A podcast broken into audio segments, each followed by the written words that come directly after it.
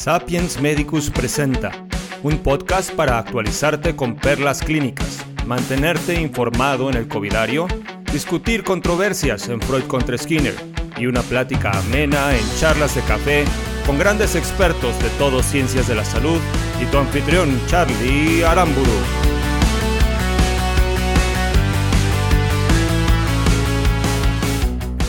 Bien, comenzamos este episodio de Sapiens Medicus Radio con un tema padrísimo que a lo mejor es un poco complicado de transmitir, eh, pues si no está uno presente en la clase, pero eh, gracias al expertísimo que tenemos hoy como invitado, podremos entender puntos críticos sobre el manejo, el cálculo de las aminas, y por eso lo hemos titulado así, Cálculo de Aminas, aminas para Domis.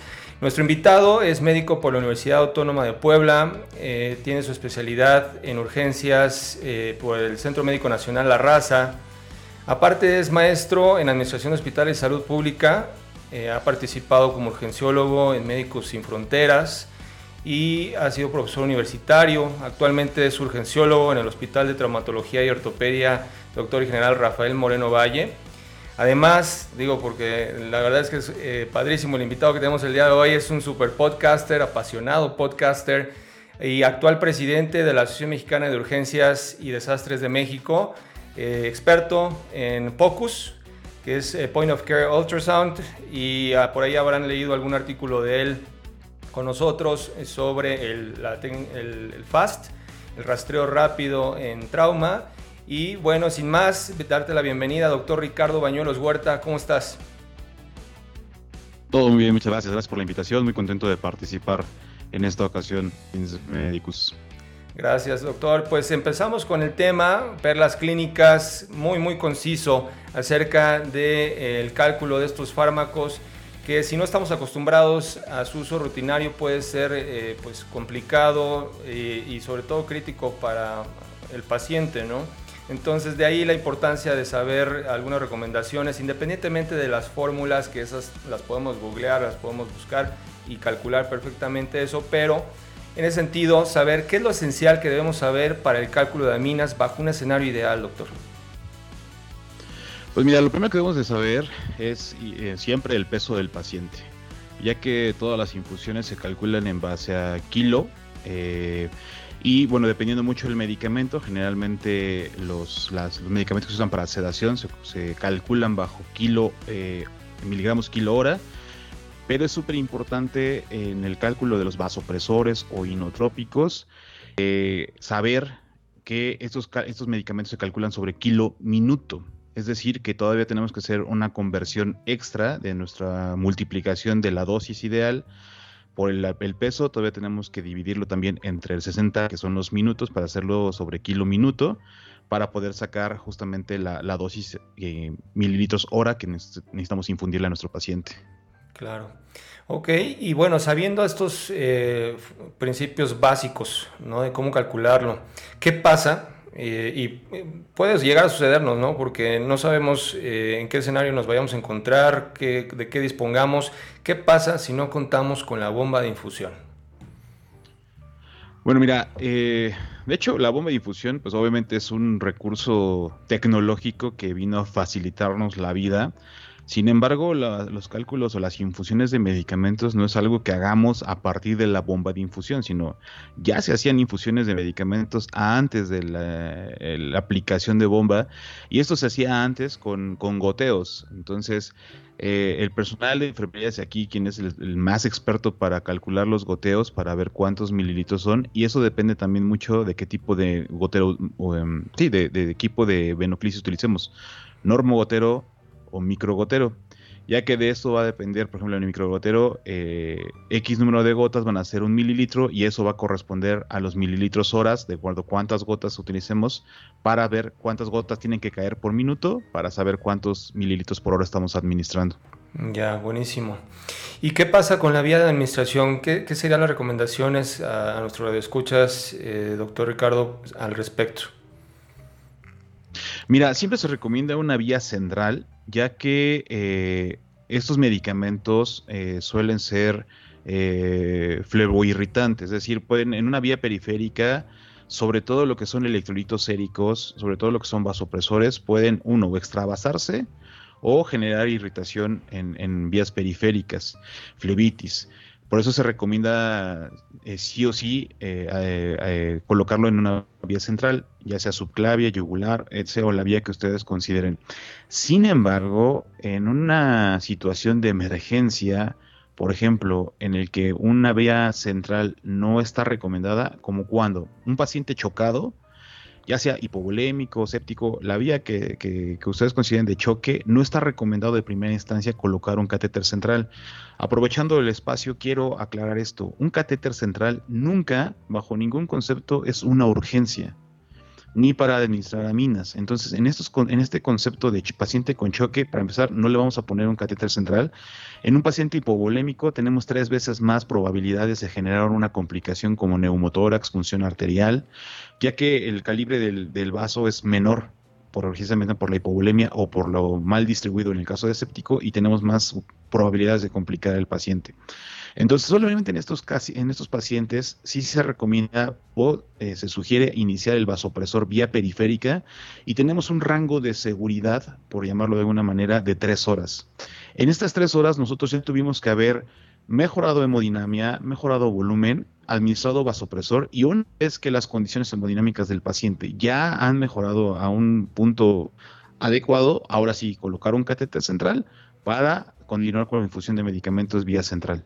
Va. Genial, pues em, ya sabemos entonces la vía de administración, qué pasa si no tenemos la bomba de infusión, eh, cuáles son los puntos críticos esenciales para calcularlas y con respecto a la solución diluyente, qué es lo que deben de prestar atención.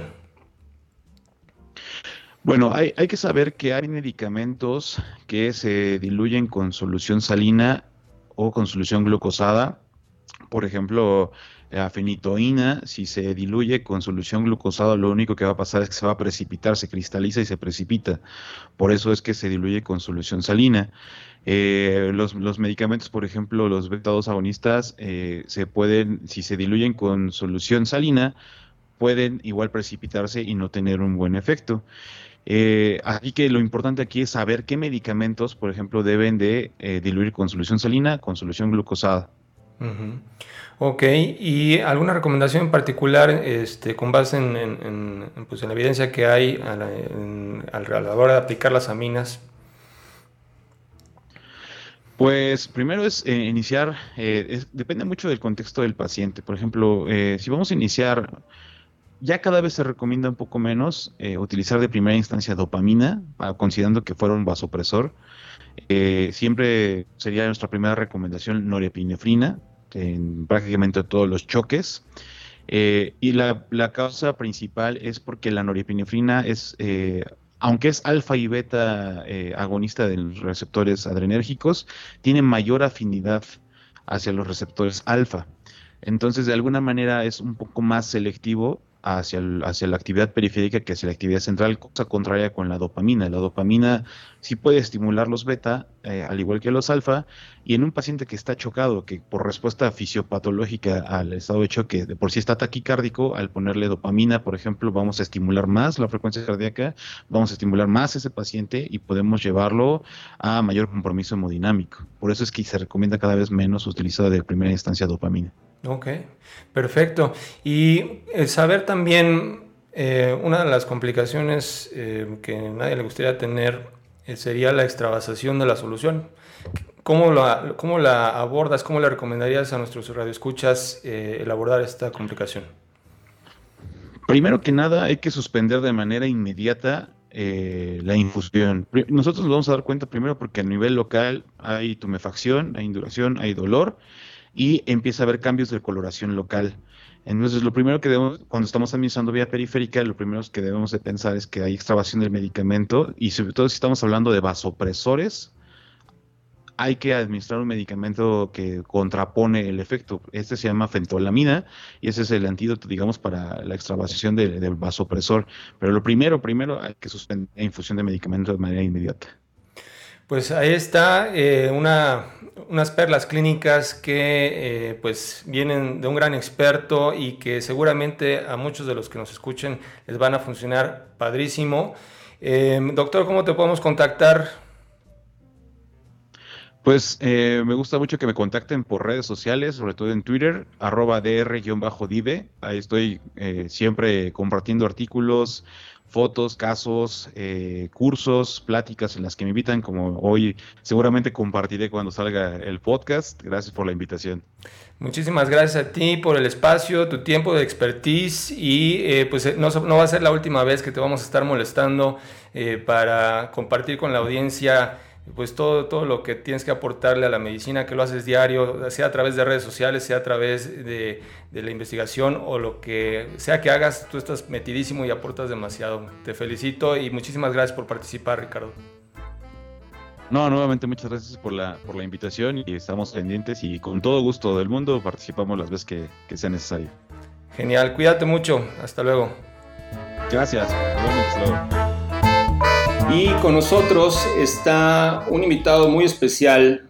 Él eh, es médico por la Universidad de Guadalajara, internista e infectólogo por el Instituto Nacional de Ciencias Médicas y Nutrición Salvador Subirán. Además es maestro en investigación clínica por la UDG, profesor de la universidad y adscrito a la unidad de VIH de los hospitales civiles. Es el doctor Pedro Martínez Ayala, Doctor, ¿cómo estás? Bienvenido. Hola Carlos, eh, muchas gracias por la invitación. Y doctor, pues eh, tenerte en este programa es algo muy, muy particular, muy especial, porque pues hemos tenido charlas en estos últimos, eh, estas últimas semanas, me has platicado situaciones que, híjole, son difíciles de, pues de hasta de contar, ¿no? Bien me lo decías, y el tema de esta, de esta, esta ocasión es sobreviviendo a COVID-19. Bien lo has dicho, he estado sobreviviendo literal estas semanas a, la situación. Y bueno, en el país ahorita tenemos 439 mil infectados y la cifra hasta hoy en la mañana era de 47 mil 746 fallecidos. México ya es el tercer país con más muertes y el sábado hubo un récord de 9.556 nuevos casos. De por sí ya es difícil la situación y estos datos son los que nos abordan todos los días, pero ¿cómo es desde la perspectiva del médico que está en el frente de batalla? ¿Cuál es la situación, doctor Pedro, la situación actual, real, en las trincheras frente a COVID-19? Eh, como tú dices, es una guerra literalmente. Eh, uno está acostumbrado pues a, pues a, tristemente enfrentarnos a casos difíciles y a, gente pues muy enferma, a, gente que sufre por, por, las enfermedades infecciosas. Sin embargo, eh, pues no es lo cotidiano que te empiecen a tocar familias de colegas, ¿no? amigos muy cercanos. Yo recuerdo hace em, unos meses que verdaderamente que era muy común decir yo no conozco a nadie con COVID, ¿no? Y ahorita es muy común conocer a muchos conocidos con COVID.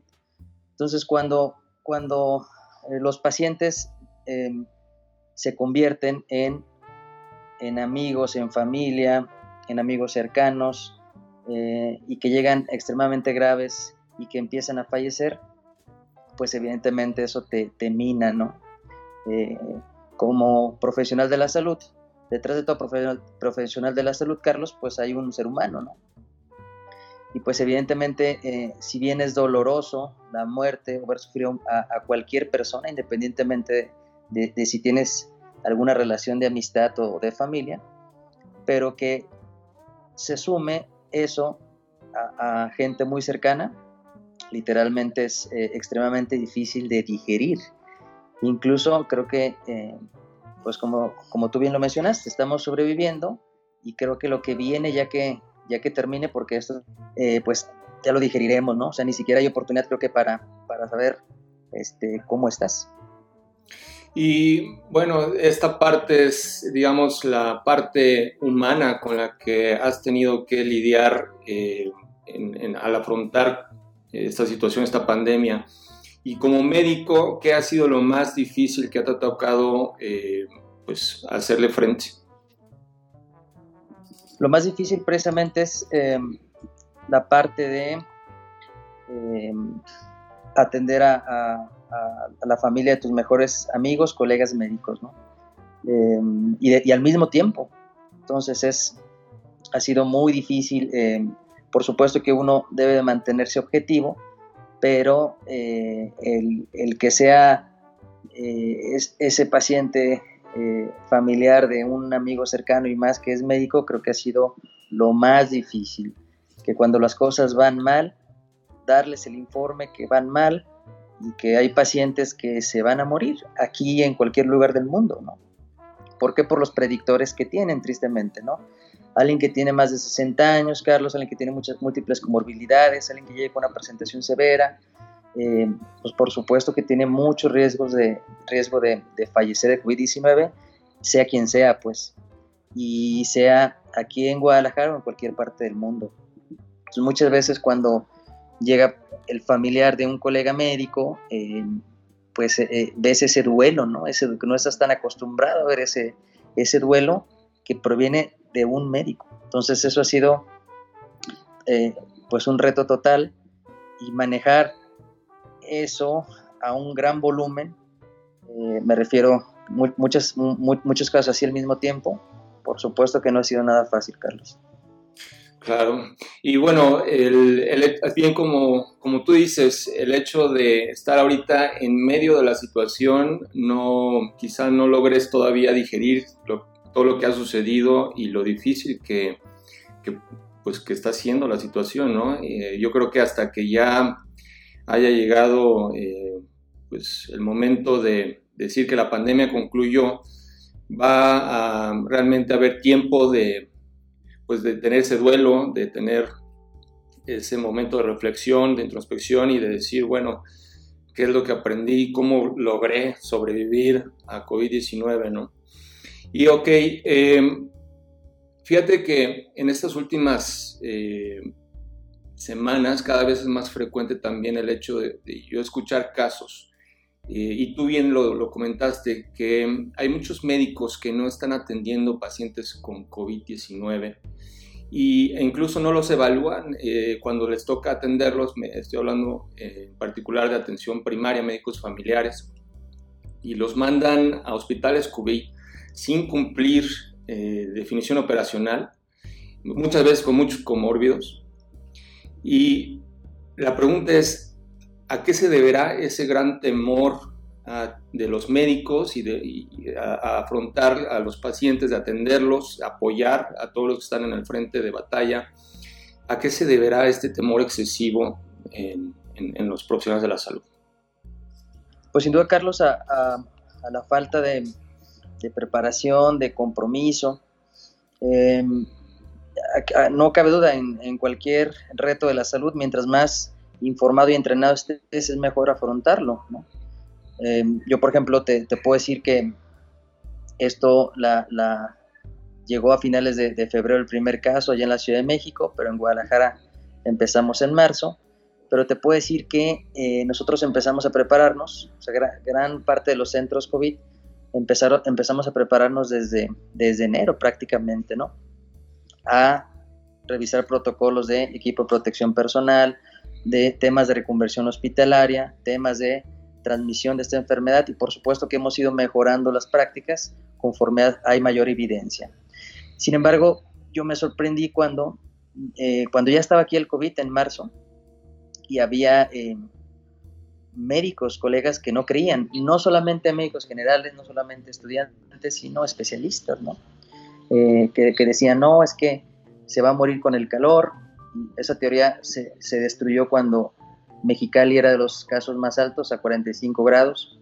No, que la, la BCG nos va a proteger. Tema que vino abajo cuando evidentemente, como tú lo dices, ya, ya este, somos el sexto lugar en casos y el tercer lugar en muertes, ¿no? Entonces había una negación rotunda. Ya cuando te llega al servicio de urgencias muchos casos respiratorios, neumonías que nunca has visto, pues no, no, te preparaste, ¿no? Y en ese sentido, Si no estás preparado y ves a cualquier paciente con fiebre a estas alturas, pues, pues claro que te asustas y tristemente lo, mal lo, lo canalizas de forma incorrecta, ¿no? Entonces, los, los entrenamientos, la, la, preparación, Carlos, pues nos ayuda a tomar mejores decisiones. Mm, em, el no sé es de todos los días en la ciencia y como tú sabes, el, objetivo de, la medicina es mejorar día a día, es prepararte día a día. Entonces estamos a tiempo todos para retomar ese camino. Pero como bien lo dices, a mí en la unidad COVID me han empezado a llegar eh, piquetes de alacrán, ¿no? que lo mandaron porque tenía fiebre, un piquete de alacrán. Este, mujeres en trabajo de parto, así que, que porque tenía febrícula. Eh, en, todo esto evidentemente se viene de pues de la falta de, preparación, Carlos. Pero nuevamente, eh, pues estamos a tiempo, ¿no? Si tú conoces las medidas de prevención, eh, de transmisión, de cómo evaluar un paciente eh, con, con, COVID, pues al menos tomar signos y con el interrogatorio puedes hacer un buen triage para canalizarlo adecuadamente y no evidentemente retrasar los diagnósticos de este, de este tipo de, de, cosas, ¿no? Imagínate, como tú bien lo mencionas, yo atendiendo COVID, viendo muchas insuficiencias respiratorias y de repente una mujer en trabajo de parto, ¿no? Y, un, un, chavo con un piquete de alacrán. Entonces, em, eh, nuevamente es retomar el camino en la preparación. Em, en el mundo se respondió de forma muy rápida la evidencia del COVID. No hay punto de comparación de cómo lo tratamos en marzo, cómo lo tratamos ahorita. Ya se perdió el miedo, afortunadamente. Pero no solo se debe perder el miedo, sino debemos de prepararnos porque esta es la primera ola, vendrá una segunda y una tercera. Entonces, conforme estemos mejor preparados, nos vamos a proteger mejor nosotros, a los demás y vamos a atender mejor a los pacientes. Claro, y bueno, tú bien dices, el hecho de, de pues, leer, de estudiar, de prepararse, de entrenarse, es sin duda uno de, los, eh, de las mejores estrategias que hay para eh, pues uno como médico en la parte de clínica, estar afrontando esta situación y cumplir con nuestra parte. Pero eh, desde la parte humana, ¿qué consejo le darías a los demás profesionales de la salud para afrontar una situación tan difícil como la que tú estás viviendo en este momento, donde están falleciendo eh, colegas, eh, familiares de colegas, gente muy cercana a ti? Digo, todavía falta, como decíamos al principio de la entrevista, que pase este tiempo, que tengas tiempo de reflexionar, de hacer introspección, pero em, ¿cómo, ¿qué les dirías a los demás para poder mejor afrontar esta situación en lo personal, en lo humano? Sí, sin duda, pues deben de saber que, que la pandemia no es culpa de nadie, nadie es culpable de la pandemia, nadie es culpable de, de, definitivamente la pandemia ha evidenciado que los temas de salud en los países del primer mundo no es suficiente por supuesto no esperamos algo distinto en el nuestro, ¿no? Pero es una oportunidad para pues tener empatía no solo con la gente que se enferma, sino con el personal sanitario, ¿no? Em, por ejemplo, en España, tengo muchos colegas en España que todos los hospitales privados los manejó el gobierno. Aquí hay hospitales privados que se dan el lujo de no aceptar pacientes con COVID, ¿no? Em, hay, hay personal sanitario que, que, literalmente discrimina a los pacientes de, COVID, ¿no? Y eso tristemente yo lo viví también eh, médico del VIH, o sea, lo, he vivido tristemente eh, en tiempos recientes, ¿no? Que todavía hay discriminación a cierto tipo de, pacientes. Y en ese sentido sí, eh, respecto, el, el, consejo que doy pues es la empatía, ¿no? Que la vuelta de la esquina le puede tocar a, a, a, tu familiar, a tu papá, al ser que más amas, a ti mismo, y que te rechacen por eso es algo, eh, y más alguien de la salud, es algo que profundamente debemos de reflexionar, debemos de, corregir inmediatamente y debemos de, cambiar. Porque tristemente eh, así es el ser humano. Muchas veces el aprendizaje es hasta que lo vives eh, de, forma personal, ¿no? Entonces, hoy más que nunca se necesita muchísima empatía. Está bien tener miedo, pero no está bien tener pánico. O sea, es una enfermedad que si te entrenas, si te informas, no, no te vas a infectar. O sea, el infectarte de COVID-19 depende en gran medida de ti. Obviamente siempre y cuando tengas menos de 60 años y no tengas múltiples comorbilidades. Pero sí, sí, eh, fundamental la empatía hoy más que nunca. Cualquier paciente que pueda tener, sea sospechoso de COVID, eh, ponerte en su lugar, ponerte en lugar de la familia, fundamental.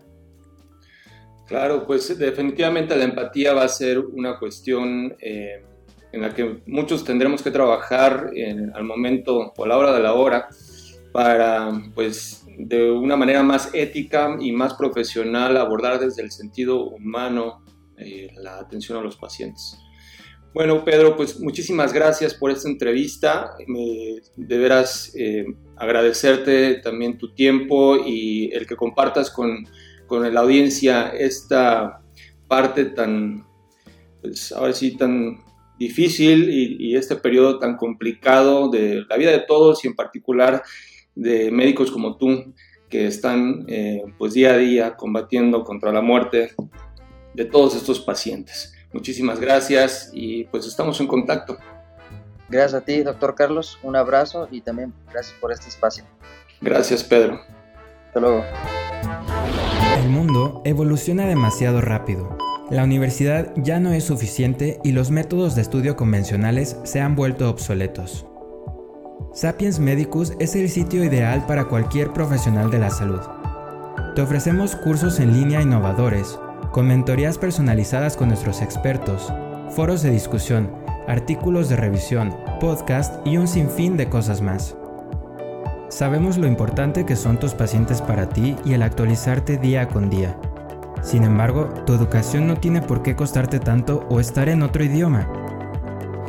Aprende de la mano de grandes expertos del país con un método educativo novedoso, a tu ritmo y tiempos. Con cada curso recibe una constancia avalada oficialmente por las mejores instituciones. Lo mejor de todo, todos los cursos que quieras tomar por lo mismo que pagas en tu plataforma de streaming favorita. Comienza hoy mismo a tomar tus cursos por 7 días totalmente gratis.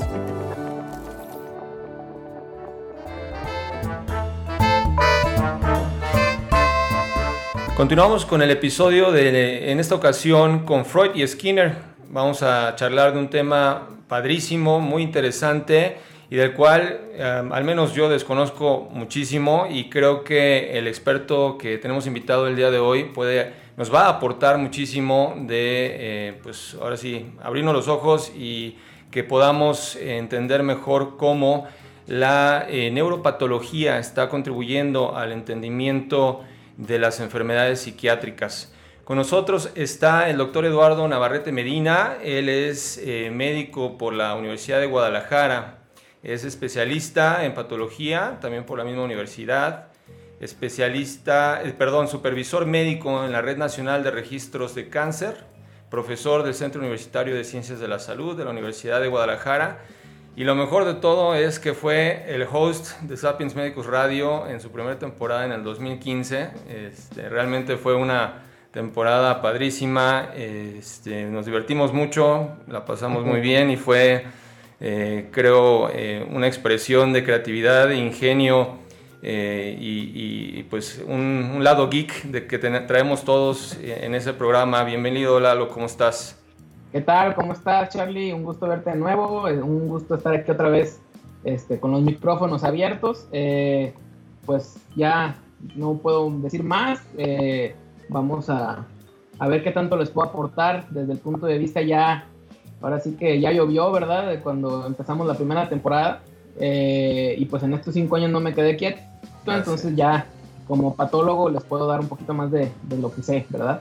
Mm, claro que sí, estamos seguros que tienes muchísimo que aportar, Lalo. Y pues adentrándonos en el tema, em, fíjate que yo estaba leyendo por ahí que eh, el, de los primeros em, papers, pues se le pueden llamar papers, eh, que, donde se describió este, este tema, no vinieron precisamente de algún médico, sino del filósofo Francis Bacon en 1605. Y él escribió sobre las enfermedades mentales, mencionaba, eh, más bien dio las bases para diversos, eh, diversas áreas de estudio actualmente, eh, dio las bases para lo que es la frenología, es decir, dónde radican las funciones mentales, ¿no? Y esto, pues 200 años después, está evolucionando rapidísimo Además nos dio las bases de la nosología psiquiátrica y muchísimas otras cosas muy interesantes. Y fue después en Alemania donde eh, pues grandes nombres que conocemos por todas las enfermedades que tenemos que este, dominar como médicos, este, diciendo, por ejemplo, hablando de los primeros eminentes psiquiatras, ¿no? de von Guden, Wernicke y otros neurólogos tan, tan importantes como Strümpel, Oppenheim o Niesel, ¿no? y que todos ellos fueron los que empezaron a este, trabajar sobre una base estructural en relación a los trastornos neurológicos y psiquiátricos. Entonces, pues realmente esto tiene eh, ya muchos años que, se inició a estudiar, pero ¿cuál es el papel hoy en día, Lalo, de la neuropatología en el entendimiento de las enfermedades psiquiátricas? Bueno, primero que nada es muy importante entender que la neuropatología, así como la patología general de cualquier otra área, eh, no es una ciencia aislada la patología y en este caso la neuropatología eh, nos sirve para tener un entendimiento profundo, un entendimiento estructural y funcional ¿no? de, la, de la salud y de la enfermedad. Entonces, en el caso de la neuropatología, esa, ese entendimiento de cómo funcionan las estructuras a nivel tisular, a nivel celular, nos habla de una expresión en el ser humano, ¿no? Desde, como tú dices, desde los estudios de Bacon y desde los estudios de hace cientos de años, se fue descubriendo cómo no era una causa externa, no eran, no eran este, eh, maldiciones, ni eran los cambios, ni era el horóscopo, ni eran cosas externas lo que provocaba la enfermedad, sino que había una alteración tisular interna, en este caso una alteración en el cerebro. Entonces yo, yo podría decir, sin temor a equivocarme, que la psiquiatría siempre, desde su concepción, se ha apoyado de la neuropatología, porque la, neuro, la psiquiatría tiene por entendimiento que hay una, disfunción, una alteración en ciertas partes del cerebro. Y la patología, sobre todo la patología macroscópica, estudia eso, estudia la, neuropatología de cada área del cerebro y cómo presenta diversos cambios, ¿no? Entonces, tanto hace 100, 200 años como ahora, la neuropatología va de la mano de la psiquiatría y de las neurociencias pues si no tenemos un entendimiento completo de cómo funcionan los tejidos y de cómo se altera la transmisión, eh, la transmisión eléctrica del cerebro, pues no tenemos un entendimiento completo de la enfermedad, ¿no? Sea cual sea que esta, abarque, ¿no? Claro. Y oye, eh, fíjate que cuando estaba eh, leyendo al respecto, me topé con una controversia que existe por ahí, pues algo algo chusca, ¿no? Porque eh, se, están peleando entre, entre los involucrados, están dando sus buenos eh, eh, guamazos. Y esto con respecto a que los neurólogos y los psiquiatras se han declarado desde un inicio los padres de la neuropsiquiatría. Y los, y los patólogos es donde salen y dicen, hey, hey, a ver, espérame, nosotros somos los, los padres y aquí es por donde va. ¿Qué hay al respecto? ¿Qué controversias hay todavía en ese tema? Pues mira, tocas un punto muy importante. Está muy, muy, muy curioso ese rollo porque eh, a final de cuentas tenemos que dimensionar que, o sea, eh, Santiago Ramón y Cajal, por ejemplo, uno de los grandes patólogos eminentes, no era neuropatólogo, era patólogo general, ¿no? La neuropatología tiene relativamente pocos años, si lo tomamos como ciencia, pues, como subespecialidad o como ciencia más, más precisa, ¿no? Pero eh, ahora sí que yo te puedo decir que eh, no es ni de los psicólogos ni de los psiquiatras, eh, velo como un pastel, ¿no? A cada quien le toca una rebanada, no es como que yo fui el que lo inventé.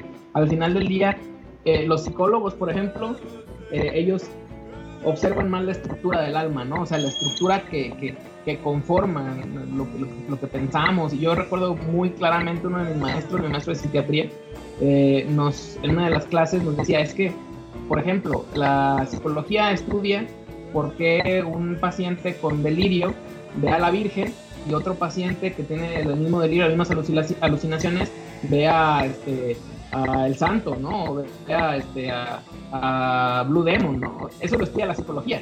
Pero el cambio estructural, el cambio funcional que tiene el cerebro, que hace que produzca esa alucinación, lo estudia la psiquiatría. Y ya si nos vamos más, más, más al, ahora sí que, si nos adentramos más, la modificación de las células, la modificación estructural de las neuronas que produce ese cortocircuito o esa alteración que estudia la psiquiatría, la estudia la neuropatología, ¿no? Claro. Entonces, es, es, ahora sí que es un trabajo en equipo. Si el, el, el, psiquiatra puede ser muy bueno, pero si no está la investigación suficiente sobre dónde va a actuar cierto, medicamento o cierto tratamiento este, nuevo, pues no va a poder hacer nada. Y a lo mejor el psicólogo es muy, muy bueno, pero si el, si el paciente no tiene una, una contraparte de, de, un psiquiatra o de un apoyo este, basado en la neurociencia, pues eh, el tratamiento de estos pacientes con diversas enfermedades mentales va a estar truncado, va a ser incompleto. Entonces, al final del día es como, como el debate de siempre de este, ¿quién mejor si los cirujanos o los internistas? ¿no? Pues depende, pero en realidad es un trabajo en equipo, es un equipo multidisciplinario. O sea, imagínate que, que, un cirujano opere un diabético sin saber su estado de, este, su estado glicémico y demás, pues es impensable.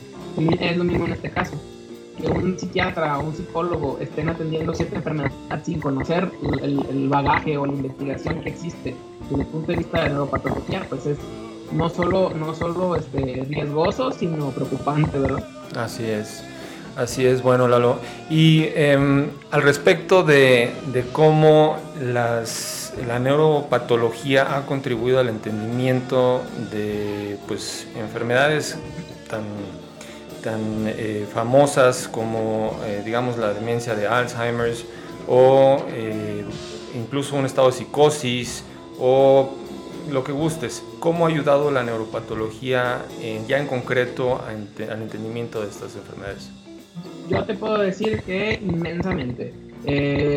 muchas de las enfermedades que conocemos, de las enfermedades psiquiátricas y de las enfermedades del sistema nervioso central, no se pueden entender si no tenemos un contexto histopatológico, si no tenemos un contexto eh, neurobiológico, ¿sale? Por ejemplo, en el caso que mencionas del Alzheimer, eh, todos en el, contexto de, la patología y de la neuropatología sabemos que hay depósitos en ciertas áreas del cerebro que producen esa alteración, eh, ese, abanico de alteraciones que, se ven clínicamente en un paciente que sufre Alzheimer. Igual en, una enfermedad de Parkinson, igual en, los tipos de demencias. Hay, demencias específicamente atribuidas a ciertas alteraciones del cerebro, ¿no? Las alteraciones histológicas. Ahorita me llega a la mente, eso es en, lo más lo más lo más tosco, por así decirlo, ¿no? Que son alteraciones que, que hasta yo de R1 te podía ver la laminilla y decir, ay, sí tiene depósito de amiloide, ¿no? O sea, son cosas relativamente sencillas. Si nos vamos ya de un punto de vista más, más fino, más preciso, hay una entidad muy particular que, que, este, que ha tomado importancia en los últimos años, que es la displasia cortical, la displasia cortical. ¿Esto qué es? Que el acomodo de las neuronas en las capas que nos aprendimos cuando estudiamos histología, que va una y dos, segunda, tres, son como este, ocho capas en la corteza del, sistema nervioso del, cerebro y luego en el cerebelo son otras, están las esas capas eh, en estos pacientes con displasia cortical no se acomodan correctamente. Entonces eso se ha visto, por ejemplo, en estudios de autopsia que está vinculado con enfermedades de tipo eh, esquizofrenia, por ejemplo, también se ha visto vinculado a retrasos intelectuales severos, ¿no? Eh, y a ciertas entidades que antes no se sabía precisamente por qué se daban, ¿no? Entonces, esa, es una, una cuestión súper, súper importante. El, ya viéndolo en un contexto local, por ejemplo, eh, las, eh, actualmente, pues por obvias razones en los hospitales psiquiátricos y en los hospitales de salud mental no se realizan autopsias. Es prácticamente el estudio que tenemos es de biopsias eh, guiadas o biopsias terapéuticas, básicamente. Y en eh, el estudio, por ejemplo, la información que tenemos aquí en México o en, muchos países de Latinoamérica está basada en, eh, en información que se hizo antes cuando se hacían autopsias o cuando se tenía la disponibilidad del órgano. Entonces, es muy importante tener esa, esa correlación, ¿no? La correlación histopatológica y la correlación celular. Ya. Ok, y bueno, eh, todo esto queda clarísimo. Definitivamente, eh, si no conoces los tejidos, no vas a poder comprender de manera completa las enfermedades. ¿Y cuáles serían los retos que tenemos, pues no nada más en México, sino América Latina, con respecto al avance de la neuropatología? Híjole, pues es, una pregunta que siempre nos pone a, reflexionar, ¿no? Porque eh, los retos que tenemos como como personal de salud, como servicios de salud, en lo que refiere específicamente a neuropatología, eh, abarca pues, principalmente la investigación. la, investigación en neuropatología aquí en México sí hay, claro, y hay lugares, hay centros eh, especializados, por ejemplo, el Hospital eh, General de México es este, uno de los centros más importantes de neuropatología en el país y hacen mucha investigación y hacen, y hacen avances muy frecuentemente, pero es uno o dos centros en, en México, ¿no? A lo mejor los cuento con las manos y me sobran dedos, ¿no? Y en otros países a lo mejor hay uno o a lo mejor hay dos. Y en Latinoamérica hay países que están un poquito más adelantados que otros. Y sobre todo los países que tienen mayor progreso y los países que tienen mayor avance en la investigación son países que cuentan con bancos de tejidos, bancos de cerebros específicamente.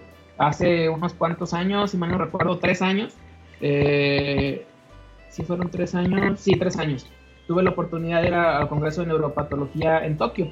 Eh, y pues ahí estuvieron hablando de los avances y demás. Y obviamente la investigación en neuropatología en Japón es impresionantemente, es, es, o sea, es fuera de este mundo, ¿no? O sea, no quiero decir que tomen las muestras vestidos de Pikachu ni nada por el estilo, ¿no? Sino que eh, ellos tienen un sistema, tienen sistematizado el, alcance de los, de los tejidos, ¿no? El, su banco de tejidos. Tiene una red de bancos de cerebros, nada más de cerebros. Entonces imagínate, si un paciente que ya afirmó que quiere ser donante de órganos y que quiere donar su, su cerebro para la ciencia y demás, fallece, un paciente con Huntington, un paciente con Alzheimer, con cualquier enfermedad neurodegenerativa o cualquier enfermedad mental que, que decide por voluntad propia de la familia donar su cerebro, fallece, en ese momento se activa como una, una cadenita sistemática que ya saben a dónde llevarlo para que el tejido se extraiga en fresco, se tomen muestras en fresco, aparte se manda el tejido a congelación, se manda el tejido a formol,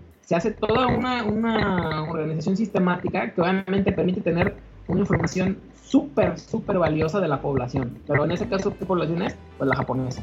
Y sabemos que tanto la epigenética como los los contextos ambientales de cada población son muy diferentes. Entonces, ese banco de cerebros es muy bueno, pero para ellos, ¿no?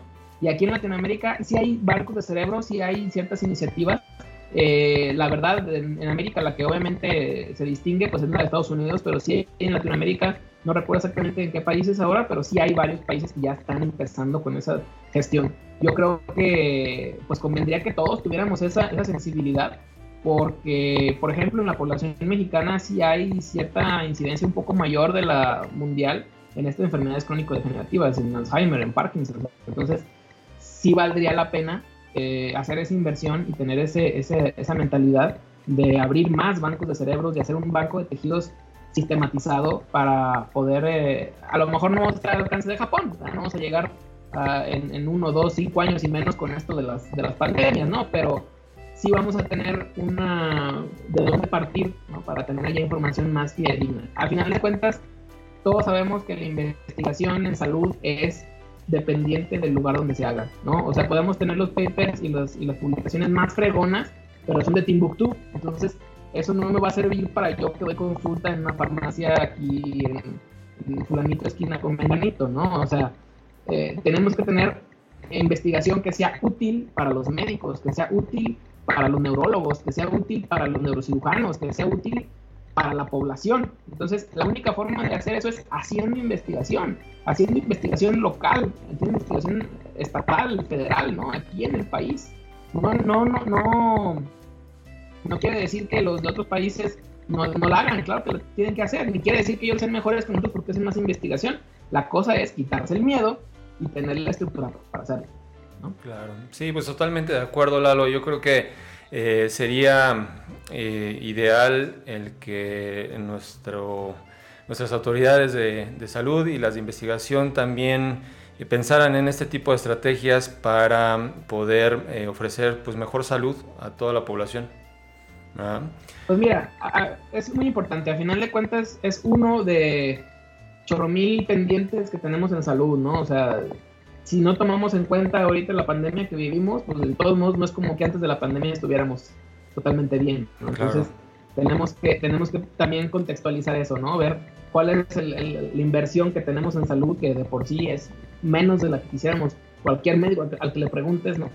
Eh, y, de, y es por un lado. Y segundo, la inversión a, protocolos de investigación, a, fomentar la investigación en México, ¿no? Eh, fomentar eh, que, haya, que haya más investigadores, que estén más preparados, que hagan más cosas, ¿no? Porque una cosa es, sí, hacer campañas de salud y todo está bien, pero al final de cuentas, si no, como lo que, lo que decía hace rato, si no entendemos las causas, si no entendemos la base molecular, la base histológica, la base celular de la enfermedad, pues por más campañas que saquemos en televisión, en radio y en cualquier red social, no vamos a darle, no vamos a, mejorar la vida de esos pacientes. Ese es el punto más, más importante, creo yo. Pues buenísimo, Lalo. ¿Cómo te pueden contactar? Bueno, pues actualmente me pueden ver, eh, me pueden contactar en mis redes sociales. Eh, tengo las redes sociales personales, pero como ahí son casi puros memes, yo les sugiero que me contacten en mi página de patología que es eh, cajal.dx. Eh, puede ser en Facebook o en Instagram. Ahí estoy cajal.dx. Eh, esa es mi página de mi laboratorio y obviamente ahí yo les contesto con toda confianza. Y en Twitter estoy como ednavpat. Está más difícil, pero igual a lo mejor por ahí aparece en algún punto. Si no, está más fácil cajal.dx. Y ya. Perfectísimo. Sí, de todos modos ahí en la reseña del podcast, de este episodio, vamos a poner tus datos de contacto. Y, pues agradecerte por último, Lalo, eh, todas tus palabras y todo lo que nos acabas de platicar al respecto de este interesantísimo tema que es la neuropatología y psiquiatría. Muchísimas, muchísimas gracias, Lalo, que estés muy bien, cuídate. Igualmente, muchas gracias, no tengan miedo a la patología.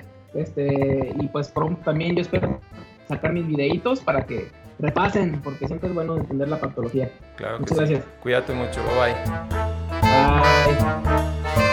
Y bueno, continuamos entonces con este programa, este episodio de Sapiens Medicus Radio, y vamos a pasar a charlas de café, una plática amena entre colegas, entre expertos y simplemente un tema que a todos nos concierne en estos tiempos. Nuestra invitada de hoy es médico por la Universidad Autónoma de Nuevo León, eh, realizó su especialidad en medicina interna en la Universidad de Monterrey. Es una skincare blogger y, e influencer en Twitter. Así que eh, démosle la bienvenida a la doctora Ilse Irene Mandujano Cruz. Bienvenida, doctora, ¿cómo estás? Hola, ¿cómo estás? Perfecto, doctora, bien, gracias. Aquí listos ya para platicar al respecto de cómo lidiar la muerte de un colega. Es un tema un poquito pues, difícil de, tratar, de platicar. Em, está bien visto que los profesionales de la salud en México nos está yendo muy mal. En la última estadística que estuve leyendo por ahí dice que eh, los médicos en México están muriendo seis veces más que aquellos en China, cinco veces más que los que Estados Unidos, a pesar de que tienen en Estados Unidos tasas de infectados y muertes muchísimo mayores. ¿no? Y em, siendo una tasa de contagio de hasta el 23% en los profesionales de la salud. ¿Cómo está la situación en el norte del país, ahí en Matamoros, doctora? Mira, pues aquí está bien difícil la situación, estamos total y completamente saturados. Este, los hospitales pues son chicos, a final de cuentas es una ciudad fronteriza, este, no es así como una ciudad en la que haya mucho hospital, de hecho los hospitales son de segundo nivel, estamos a tope, no somos muchos médicos y desgraciadamente, como tú bien comentas, algunos ya se nos adelantaron el camino y definitivamente ha sido de las cosas más difíciles que hemos tenido que enfrentar pues en la pandemia, despedirnos de nuestros compañeros. Así es, eh, de todos los profesionales de la salud que han fallecido, eh, cerca del 30% son médicos y todavía más que los médicos, los enfermeros. 47% de los fallecidos de profesionales de la salud son enfermeros. Entonces, ¿dónde crees tú que está el principal punto de contagio para nosotros a la hora de estar atendiendo a los pacientes? Pues lo primero es que en muchos hospitales, afortunadamente no es mi caso, pero en muchos hospitales no se está dando el equipo completo y el equipo adecuado. Eso es algo como fundamental. Eh, también la otra es al momento de desvestirnos eh, se sabe que el momento más riesgoso a la hora de contagio de un médico, de un personal de la salud, enfermero o como lo quieras llamar, es a la hora de quitarnos el traje. Uno ya está cansado, lo que muchas veces sales con ganas de ir al baño, ya estás así que no te aguantas de la sed, porque pues estamos en jornadas mucho más largas que en otros lugares. Por ejemplo, hay lugares en Estados Unidos, etcétera, donde eran jornadas de cuatro horas y nosotros hacemos jornadas de 8, 12 e incluso he escuchado colegas que 16 horas. Entonces, pues aguantarte las ganas de hacer el baño y de tomar agua está bastante pesado en esas condiciones. Claro, sí, precisamente eh, los estudios son, es lo que dicen eh, que el principal punto en el que nos llegamos a contagiar es a la hora de desvestirnos. Y entonces, cuando uno ve todos los esfuerzos que se hacen eh, en muchos lados de proveernos de equipos, proveernos de, de suministros, etcétera, pero la parte de, formación, de educación, digo, se presumen muchísimos cursos en varias instituciones del país, pero realmente, ¿dónde está ese conocimiento, eh, pues ahora sí, pleno de lo que uno está haciendo y cómo debe uno cuidarse para no contagiarse, ¿no? Eh, ese creo que es uno de los principales problemas que nos hemos enfrentado eh, pues a lo largo de estos meses. Y Doctora, por ahí leía en tu, en, tu cuenta de Twitter una, anécdota, desafortunada anécdota que tuviste de tener a un médico como paciente y tener que pues, atenderlo y todo lo que después pasó. Platícanos cómo fue. Desgraciadamente, pues sí, un compañero, el doctor Caudillo, que en paz descanse, eh, se enfermó es, él era internista, una persona con la cual yo convivía y la veía lo veía todos los días. Este, entonces, al momento de saber que él llega con síntomas sospechosos, pues fue como un balde de agua fría. Me piden que entre yo a verlo y ese día entro yo a verlo y con mi celular le grabo un video a él y un video de la esposa para hacer como su mensajera donde ellos se dicen que todo va a estar bien, que van a salir adelante, la esposa le dice a él que las niñas lo esperan en la casa, y pues yo andaba ahí como de mensajera porque tú sabes que una vez que el paciente entra pues ya no tiene contacto con la familia. Hasta ahí todavía el doctor estaba bien, o hasta ahí todavía estaba pues con oxígeno, mascarilla y todo, pero pues despierto, consciente. Eso fue un viernes, yo me voy de fin de semana de descanso y durante el fin de semana mis compañeros dicen, no, pues el doctor ya subió a terapia, etc. Regreso el lunes, voy, lo veo, ya más insuficiente, y pues le pido unos gases arteriales y pues veo que ya está el, el doctor en Cira Severo. Sentí horrible porque era la única persona que estaba yo ahí que estaba a cargo del doctor. No podía compartir la responsabilidad con nadie porque ya no somos suficientes en mi hospital como para decir, bueno, vamos entre varios, no. Era la única, entonces tuve que ir y decirle al doctor que por los estudios pues era necesario intubarlo, ¿verdad? El doctor incrédulo me dice, enséñame mis gases, tráeme mis gases. Se los llevo y se les quedó viendo así como que estaban en una tabla y se les quedó viendo como por dos minutos. Yo me quedé ahí pues sin saber qué hacer, qué decir, porque pues tú no sabes qué pasó por la cabeza de ese hombre al momento de ver que efectivamente tenía un SIDA severo y que pues lo teníamos que intubar. Claro. Cuando ya deja de ver los gases, me volteé a ver y me dice, tráeme a mi esposa por favor, tráeme a mi esposa, me quiero despedir de ella. Le digo que sí, que le voy a hablar a su esposa y la voy a traer. La esposa es enfermera también ahí, este colega de la institución. Me salgo y obviamente me puse a llorar. Pues en realidad, pues es muy feo porque en realidad el doctor, no sé qué pasó por la cabeza del doctor, volteaba a ver hacia arriba, así como que el monitor, a ver cuánto saturaba. Como que pensaba que a lo mejor yo no le estaba diciendo cuánto saturaba en realidad, etcétera. Entonces lo que hice fue hablarle a la esposa, decirle que el doctor quería hablar con ella, le expliqué a la esposa lo mismo, que se tenía que intubar, que era mejor intubarlo en esas condiciones cuando el, doctor todavía estaba despierto y todavía no era una urgencia. En lo que llegaba la esposa, pues me metí con el doctor, porque pues, ¿qué haces? O sea, no sé qué estaba pasando por la cabeza del doctor, entonces lo único que pude hacer fue decirle que no lo íbamos a dejar solo, que todos sus compañeros médicos íbamos a hacer lo posible porque él saliera adelante. Le pregunté si quería que hiciéramos el esfuerzo de enviarlo a un hospital privado o si prefería quedarse en la institución y me dijo, no, me quiero quedar aquí. O sea, aquí donde me conocen, aquí donde donde pues la gente me quiere y me aprecia. Le dije que estaba bien, que íbamos a hacer lo que, pues, lo que él quería. Y pues le dije que, que lo iba a ver. O sea, le dije, doctor, yo sé que esto es transitorio, es temporal y lo voy a volver a ver sentado en la silla donde siempre está, porque él siempre estaba en el mismo lugar, pues. Y me fui. En eso ya llegó la esposa. Yo obviamente ese día terminé emocionalmente drenada. Es muy feo, muy, muy feo. Yo de hecho le dije al doctor, yo no lo voy a intubar, yo no lo puedo intubar. O sea, mi corazón no me va a dejar intubarlo, me da miedo fallar, me da miedo equivocarme. No quiero intubarlo yo, o sea, necesito que otro médico venga y lo intube. Yo sé que, lo tiene, que se tiene que intubar, pero yo no lo voy a hacer porque mi corazón no me da. Entonces ya llegó otro colega a intubarlo y alrededor de siete días después el doctor pues fallece. Híjole, qué, dura experiencia, ¿eh? realmente. Eh, como médicos, pues desde nuestra formación estamos acostumbrados, eh, desde que estamos en la facultad, a, aprender a conocer la muerte, a lidiar con ella, pero qué difícil es, pues cuando se trata ya de alguien tan, tan cercano, un colega tan, tan apreciado, y, verlo morir y no poder hacer nada por él, ¿no? Yo creo que es una situación... Como o sea, que desgraciadamente él tenía eh, comorbilidades, él era diabético y él decidió no pedir licencia porque sabía que no nos completábamos. Entonces lo único que hicimos para protegerlo fue que no entrara él a la zona. O sea, él no estaba viendo pacientes COVID, pero estaba en el piso de medicina interna y en ese piso pues hubo un paciente que salió positivo y creemos que ese fue pues la causa de su contagio.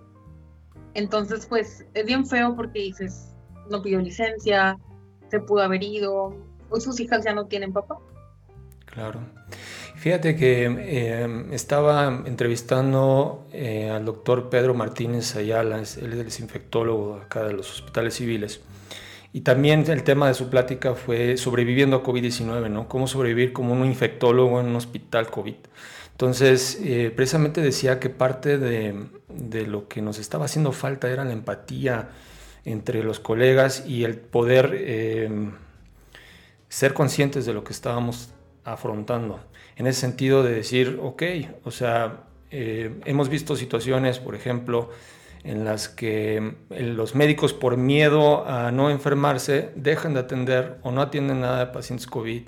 O por otro lado están en atención primaria y eh, cualquier tosecita, ah, es COVID, es COVID, es COVID, no lo quiero ni checar, y lo mandan con, incluso con mórbidos, los mandan a hospitales o a unidades COVID y los mandan a morir, ¿no? Entonces creo que, creo que falta mucha empatía y mucha información, mucha formación en los mismos profesionales de la salud para que, para empezar, no nos contagiemos cuando nos desvestimos del, del, equipo de protección personal, para empezar. Y por otro lado, eh, que tengamos los cuidados necesarios y a la hora de estar tratando pacientes que, y sobre todo nuestros colegas, que tengamos la empatía suficiente, ¿no? Y bueno, eh, ¿cuál sería tu, tu, consejo a quienes nos van a escuchar, nos están escuchando eh, al respecto de poder lidiar con estas situaciones? Digo, yo sé que es muy temprano todavía para poder decir, ya lidié, claro que no va a pasar mucho tiempo para que puedas eh, pues digerir, para empezar esta, esta situación. Eh, como decía el, el, doctor Pedro en, su entrevista, eh, deja que pase esta situación y para yo poder procesarlo y ya entonces hablamos. Pero ¿qué consejo darías en este momento en el que es plena crisis y que no se le ve fin todavía para que puedan afrontarlo? Pues yo tuve la ventaja y la oportunidad de poderle dar al doctor su último deseo despierto, que fue ver a su esposa. Yo creo que el yo hablarle a la esposa, el decirle las cosas, el conseguir que se le diera un equipo para que ella entrara, creo que es el mejor regalo que yo como colega le pude haber hecho. Otra de las cosas que yo pude hacer para lidiar y, digamos, cerrar un poquito el capítulo fue que a mí me, porque mi publicación se hizo viral, a mí me contactó su familia que vive en la Ciudad de México y en Querétaro la esposa les había dicho que el doctor había fallecido, pero no les había explicado nada porque obviamente la esposa todavía está en shock, ¿verdad? Entonces me contactó la familia del doctor para que yo les explicara qué había sucedido. Yo tenía los videos del doctor de cuando se despedía de la esposa, cuando te digo que él todavía estaba consciente y el de la esposa, entonces se los mandé a su familia y les sirvió como a ellos también de, de cierre, ¿no? De, de, saber que cómo estaba él en sus últimos días, que, que, que, estaba bien, y las palabras que él decía y el ánimo como lo tenía. Entonces creo que el hablar con la familia a mí sí me pudo dar un cierre. La familia estaba muy, eh, pues digamos, honrada de que la situación se hizo viral y que la memoria del doctor pues iba a ser respetada y conocida por muchísimas personas. Entonces eso a mí me dio un poquito de, pues de decir, bueno, al menos hice algo por él y el hecho de que su historia haya llegado a tantas partes me hace sentir que al menos su muerte no fue en vano. Claro, claro, pues ahora sí que es eh, digerir las palabras que nos estás dando, tú que lo viviste desde, desde ese punto de vista y, que lidiaste de esa manera tan pues, valiente y, te mantuviste fuerte, íntegra en el momento. Entonces, eh, pues tomar tus palabras eh, para todos los que nos escuchan. ¿Cómo te pueden contactar, eh, doctora? Yo estoy en redes sociales como Skincare by Ilse en Instagram. Como bien dijiste, ahí yo suelo ser skincare blogger. Ahorita, obviamente, por cuestiones de pandemia, mi contenido se reduce total y completamente a la pandemia, a dar datos de COVID, sobre información para familiares, para pacientes, este, dar información con sustento científico. Ahí me pueden encontrar. Claro. Pues muchísimas gracias, doctora Ilse, por estas palabras, por contarnos tu, anécdota y eh, espero que muchos aprendamos eh, pues de lo que estamos escuchando y a aprender a tener más empatía en esta situación tan, tan complicada que estamos afrontando. Te deseamos muchísimo, muchísima energía, muchísima fuerza para seguir eh, trabajando día con día con esa ética que, que te caracteriza. Y pues estamos en contacto, te agradecemos muchísimo el espacio y seguimos viéndonos. Claro que sí. Hasta luego.